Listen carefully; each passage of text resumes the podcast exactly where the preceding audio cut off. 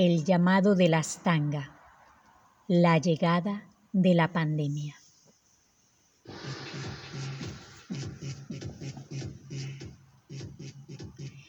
En plena temporada de invierno con el circo acuático en Roma, se empezaron a escuchar las noticias del virus cuando se iniciaba la pandemia en China en diciembre del 2019.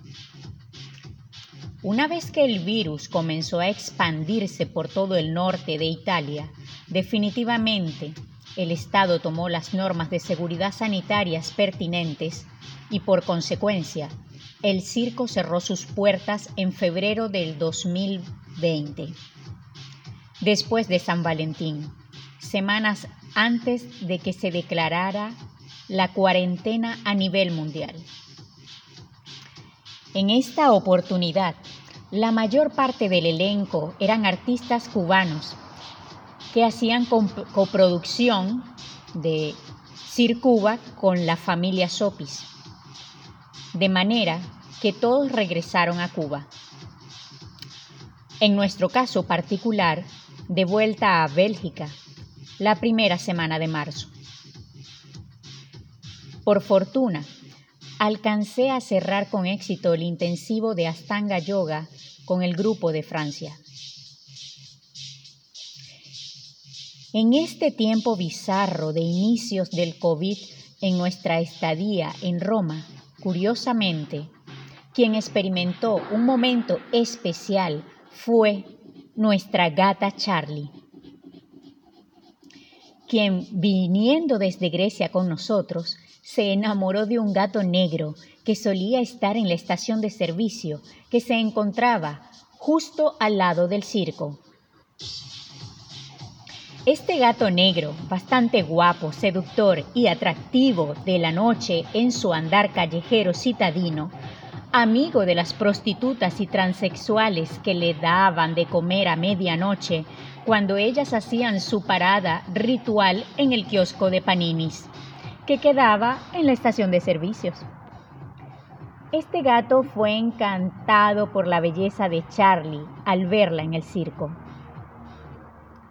Charlie, gata salvaje, viajera y nómada, se dejó seducir por el gato negro, quien sin duda fue su primer amor y quien le mostró la vida en las calles de la ciudad.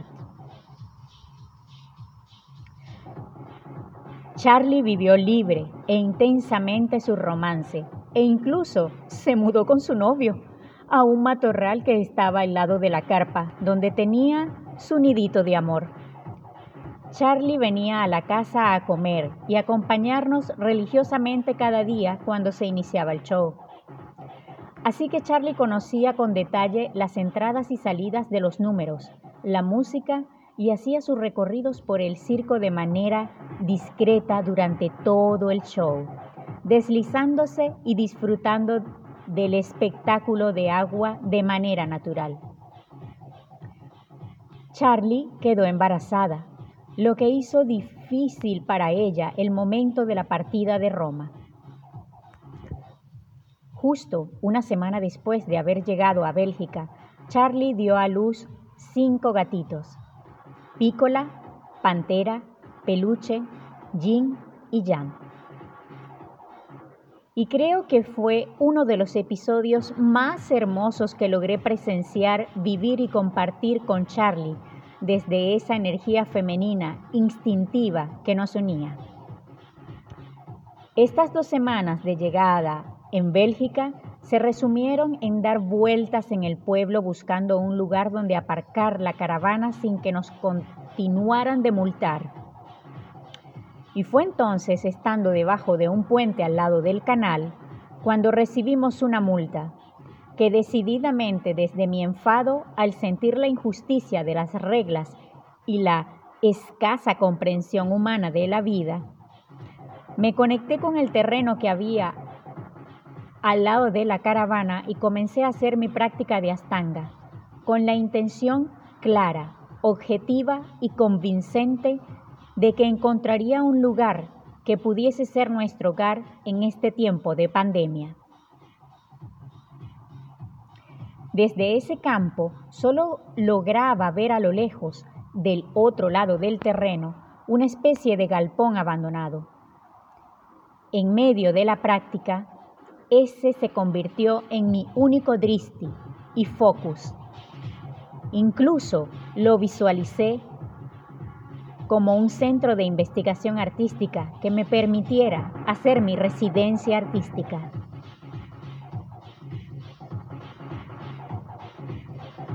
La fuerza y claridad de mi práctica y meditación fue tan intensa que ese día movimos la caravana por un par de horas a casa de mi familia belga. Más mi sentimiento de independencia, de encontrar mi propio espacio y hogar era vital. Así que con mi compañero decidimos investigar en ese terreno que yo había visto de lejos y que un hijo de sus amigos había comentado que era una granja abandonada. Así llegamos a la bordería, junto con Charlie y sus bebés gatos. Todos completamente agradecidos con este espacio que aun cuando era un lugar abandonado, lleno de basura y escombros por todos lados, para nosotros era simplemente la posibilidad de continuar de vivir nuestra vida a nuestra manera, nómada en nuestra casita con ruedas.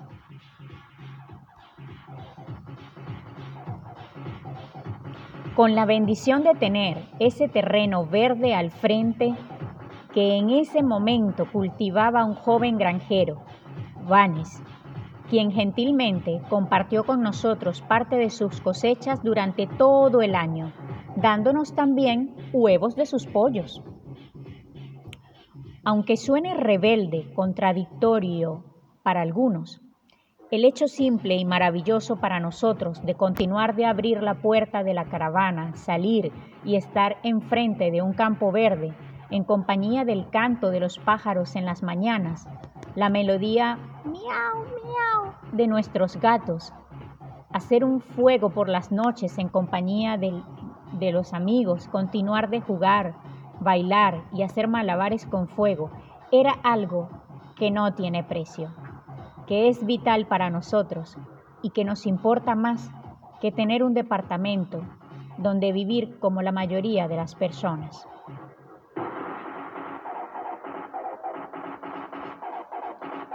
Aunque suene paradójico, este es el confort que nosotros amamos, la naturaleza y la libertad. Y créanme que no ha sido fácil para nosotros vivir sin la seguridad que nos brindaba el circo. En cuanto a los servicios básicos, por ejemplo, como el agua y la electricidad y garantizarnos nuestro trabajo cada día. Más curiosamente, esta experiencia global pandémica nos permitió redescubrirnos, reencontrarnos con nosotros mismos en todas nuestras facetas, bonitas y no tan bonitas, llevándonos a confrontarnos al desnudo con nosotros mismos y con el otro, a observarnos desde un lente quizás más cercano, más íntimo, producto de la cuarentena. Descubrimos, limpiamos, organizamos, reciclamos, rediseñamos y transformamos el espacio por completo, convirtiéndolo en nuestra residencia artística. El alcalde autorizó un permiso oficial permitiendo nuestra estadía en el espacio debido a nuestra situación particular de habernos quedado sin trabajo a causa de la pandemia, respetando y comprendiendo a duras penas que nuestra única casa es nuestro motorhome, algo difícil de explicar y asimilar para muchos. Luego se inició lo que yo he llamado el terremoto interno de la cuarentena por decirlo de una manera más gráfica, el encuentro con tus monstruos y fantasmas internos de todas tus realidades, pedazos de tu existencia vida. Como un mar revuelto, la psiquis, navegando sus propias tormentas encontradas en un mismo mar de un ir y venir de olas, de las tormentas del otro, con quien compartes y convives el naufragio de la supervivencia. Así, dos matices de una misma realidad desde la individualidad de cada uno. Él, volviendo a su pueblo, a su tierra, a su familia, viejos amigos, a su pasado e infancia, a la noviecita del kinder o de los scouts, y yo cayendo en la realidad de haberme casado con un belga flamenco, descubriendo y conviviendo entonces con mi familia belga, en un pueblo de casitas Fisher Price, como le digo yo, ajena a todo, como cuando no cuadras en un entorno social total y completamente anti yo y donde tú no conoces a nadie, pero todo el mundo sabe que eres la mujer del clan. Y todo en Netherlands.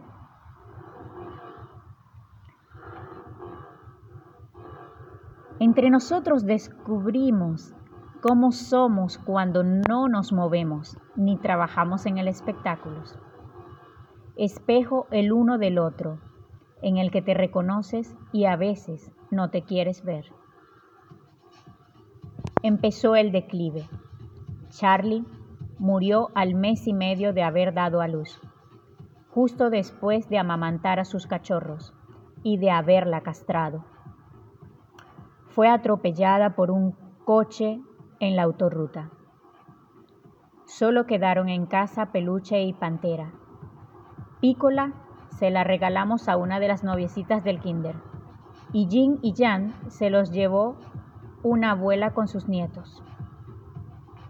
Después de todo esto, se inició la gran metamorfosis en tiempos de pandemia. Él se refugió en el alcohol y sus vicios y yo en la creatividad y el yoga, mi adicción al cuerpo, como él me dice. Mas emocionalmente todo estaba dentro de mí en un delicado equilibrio vulnerable, cambiante, frágil y sensible. Mi cuerpo comenzó a somatizar mi estado en una infección en mis ganglios linfáticos del lado de mi ovario izquierdo. Así que este fue mi regalo de cumpleaños. Mi bienvenida a los 45 y mi primera operación vida en tiempos de San Juan. Aún así, cuando llegó el verano y abrieron parcialmente las fronteras, viajé a España de vuelta a Les Cabaches, al retiro de yoga con Marco Acardi. Saliendo esta vez desde Bruselas, junto con Camille, a quien encontré y conocí gracias a este viaje. Fue un viaje breve, de tan solo una semana, mas en estos tiempos fue una semana sagrada en conexión con la Pachamama, donde solo invoqué sanación. Reencontré a la hermosa Nines y mi amada estrella, con Gary y Marco, y descubrí a nuevos seres, todos de esta generación digital, más en conexión aún genuina con la naturaleza todo desde la misma montaña donde había experimentado el llamado de las tanga en el 2019, como he titulado a este ensayo. Al regresar a Bélgica, me sentía al menos más recargada energéticamente, mas esto no duró demasiado. Peluche murió poco tiempo después, de la misma manera que su madre, Charlie. Desde entonces, me conecté en totalidad al espacio, siendo esta mi burbuja de supervivencia y gestación de mi proyecto Magua, espectáculo y centro de investigación artística y sanación. Creé y construí mi pequeño teatro, al menos así lo veo yo, mi pequeño universo de maravillas en medio de la pandemia. Logramos hacer el espectáculo a duras penas solo tres veces, en grupos de 15 personas por show, siguiendo las reglas corona. Para nosotros, ya lograr que la gente viniera había sido un acto para valientes, sin duda. Mas el destino me sacó de mi burbuja de ficción de manera violenta y sorpresiva. El lunes 19 de octubre de, del 2021 ocurrió el accidente con la bici. Lesión en mi muñeca izquierda, rota en 10 pedazos y fractura en mi nariz. Dos días antes, mi compañero en medio de su estado ebrio había caído de su bici, lesionándose levemente su costilla, por lo que tuvimos que cancelar la función de Magua ese domingo. Y luego, ese mismo domingo, recibí un mensaje de mi padre biológico de su campaña política en Venezuela. Jamás para saludarme o conectar directamente conmigo. Inexplicablemente, estos sucesos alteraron brutalmente mis emociones, desatando en mí sentimientos de dolor, rabia, enfado y frustración haber cancelado el espectáculo justo la función en que iba el asistente, el asistente social a traer un grupo de niños de la escuela y también vendría la gente de Circo del Fuego. Mas ya nada de esto resultaba importante una vez que sucedió el accidente. Este fue mi, mi gran lección de vida de vuelta a la realidad, en confrontación con la muerte. Y para sorpresa mía, no desde mi riesgoso oficio de trapecista, sino cruzando una de las cuatro calles de este pueblo, además en luz verde para mí. Así que mis lecciones vida en tiempos de pandemia ha sido una evidencia de la confrontación con la muerte, como lo es este virus de gripe. Sin olvidar, claro, que la gripe simboliza tus miedos y temores y ataca fulminalmente tu sistema inmunológico. Por primera vez, mi alma de trapecista no podía agarrarse a la barra, lo único que jamás me abandonaba mi trapecio. Mi mágica conexión con el aire, mi propio vértigo, sentir el punto cero en ese rito con la muerte desde las alturas que tanto amo, se había desvanecido, al menos por un tiempo.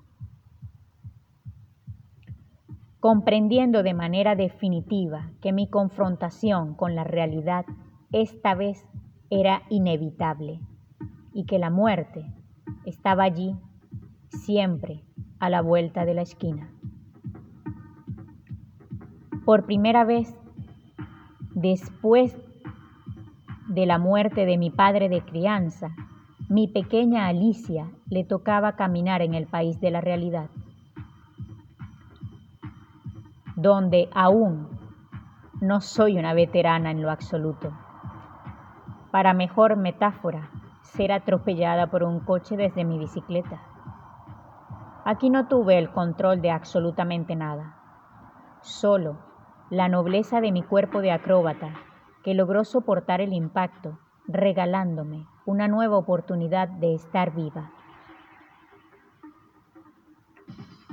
Hoy, a seis meses del accidente, reflexiono inevitablemente casi retóricamente. ¿Cómo quiero y voy a continuar de experimentar este misterio que es la vida desde un estado de atención más consciente? Y de vuelta, una sola voz hace eco en mi interior. Mi corazón, que me pide a gritos que lo escuche, diciéndome que Él conoce el regreso a casa, a ese espacio alma, esencia del ser, donde podemos respirar paz con nosotros mismos. El llamado de la astanga, hoy, es mi latido Pachamama, corazón.